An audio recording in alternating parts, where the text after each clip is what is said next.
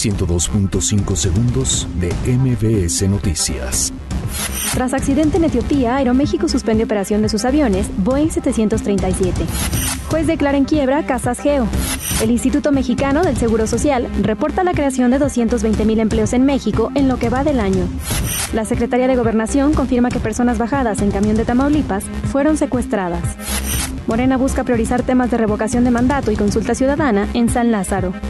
La capital contará con 25.000 puntos gratuitos para conectarse a Internet. El gobierno de la Ciudad de México logra acuerdo económico con algunos de los bomberos que se les prometió una plaza. La Secretaría de Agricultura y Desarrollo Rural informa que más de un millón de productores de campo fueron beneficiados en primeros 100 días del gobierno de México. Detienen en Tláhuac a dos hijos de Lojos.